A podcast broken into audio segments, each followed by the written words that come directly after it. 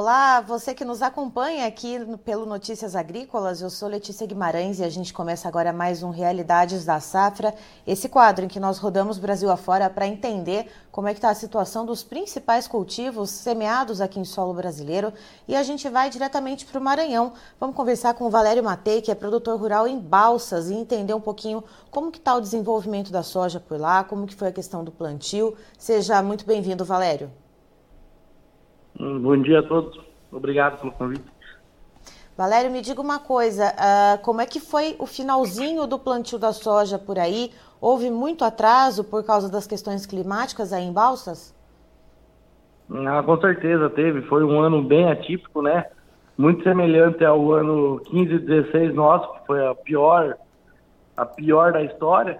É, teve muito atraso, teve um pouquinho de chuva em outubro, produtor, a turmada plantou, os produtores plantaram, aí abriu um sol em novembro de praticamente de 20, teve regiões de 28 dias a 40 dias de sol. E que não conseguiu plantar dentro do mês de novembro praticamente nada de soja, que seria a principal janela nossa, que é do dia 15 de outubro dia 10, 15 de novembro, que é o período ideal de plantio, né? E é, para a região sul do estado aqui, que é, como que eu digo, ele planta a soja no melhor época e ainda abre janela para fazer a segunda safra de milho, né? E aí, uh, Valério, me diga uma coisa, esse plantio da soja ele acabou sendo uh, empurrado um pouco mais agora para o mês de dezembro? Sim, eu acredito que mais de 70% das áreas foram plantadas agora no fim, dentro do mês de dezembro, mais para o final de dezembro, inclusive né? Com algumas fazendas, eu inclusive, teve os, os, últimos lotes aí que nós plantamos no pó, aguardando chuva agora da virada. Foi o que aconteceu. E, mas a, a, a redução de produtividade já é esperada, a perca é grande. Porque saiu justamente dessa janela, né, que você falou, entre uh, ah, 15 de outubro a 10 de novembro, que é aquela janela que garante a melhor produtividade, né? Ficou bem distante, né, Valério? Exatamente. Inclusive, a, a gente não sabe nem mensurar o que, que vai produzir essa soja plantada em dezembro agora. Tem muito que, que que acontece.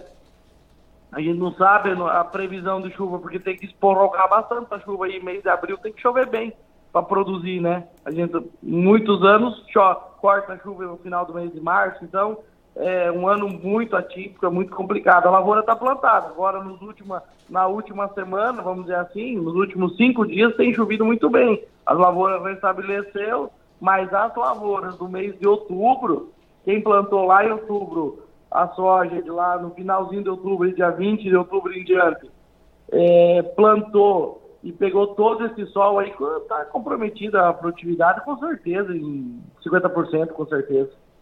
Certo, então não dá para estimar ainda muito bem a questão tanto das perdas quanto da média de produtividade, pensando de uma maneira geral, que ficou muito escalonado o plantio, né, Valério? Ficou muito escalonado e ficou muito ruim, a lavoura não estava, não ficou bem estabelecida. As últimas lavouras agora ficou melhor, mas no final, as de outubro teve muita perca, as cabeceiras não ficou boa, muita morte de planta, não, não tá bom não. E Valério, me diga uma coisa, com esse atraso todo, uh, como é que fica a questão da janela para o milho segunda safra em Balsas? Mas eu acredito que vai ter uma, uma diminuição na área de mais de 70% da diminuição, porque que vai diminuir a área, porque praticamente ninguém conseguiu plantar. Alguns pontos isolados plantou, mas o que só que vai ter uma quebra grande na soja vai ter uma quebra grande na soja, porque quem plantou no cedo não, não prestou a roça, não está boa, e vai plantar o milho segunda safra, mas é, é muito pouco o, o, pelo, tamanho da, da, do que poderia ser, entendeu? E aí, quais são as alternativas que o produtor já está olhando para esse momento? Uh, quem vai plantar o milho, né? Essa, essa pequena parte dos produtores que vão conseguir plantar o milho, que foi quem plantou a soja mais cedo, vai fazer menos investimento para o milho safrinha. Uh, quem não vai conseguir pegar a janela ideal de plantio vai apostar em outros cultivos. Como é que está o cenário aí? Mas eu acredito que o produtor já, quem vai plantar, alguma coisa já está programada, né? E quem não vai plantar vai fazer planta de cobertura, uma braquiária, um milheto, uma coisa nesse sentido, entendeu? E aguardar, porque é um ano muito atípico, pode ser que até o milho se, que, per, que não produza nem a soja nem o milho, né, segundo a safra, porque a gente pode saber que corte a chuva. Então tá bem complicado. Tá certo. Valério, muito obrigada pelas informações. Você é sempre muito bem-vindo aqui com a gente no Notícias Agrícolas. Obrigado, agradeço mais uma vez.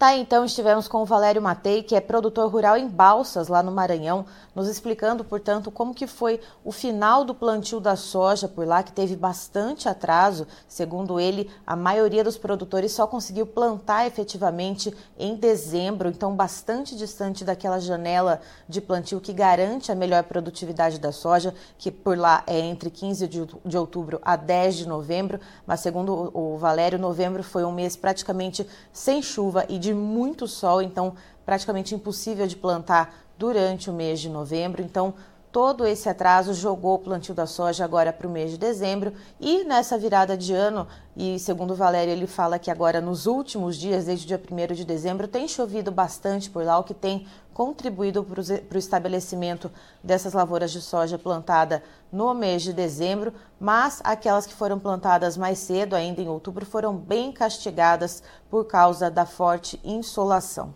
E aí o que, que o Valério explica para nós? Que com todo esse atraso vai chegar a safrinha de milho no ano que vem e vai, deve haver, segundo ele, uma, uma expectativa de uma redução diária de em torno de 70% nas áreas que seriam dedicadas ao milho segundo a safra. Então, o produtor ali vai optar por uma cobertura, seja um milheto, uma braquiária, e deixar essa área em pousio, porque justamente vai perder essa janela de plantio. Eu encerro por aqui, já já tem mais informações para você. Notícias agrícolas, informação agro-relevante e conectada.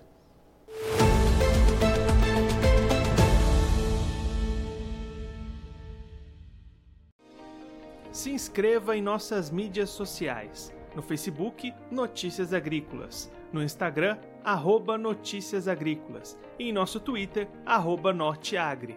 E para não perder nenhum vídeo, não se esqueça de nos acompanhar no YouTube e na Twitch, Notícias Agrícolas Oficial.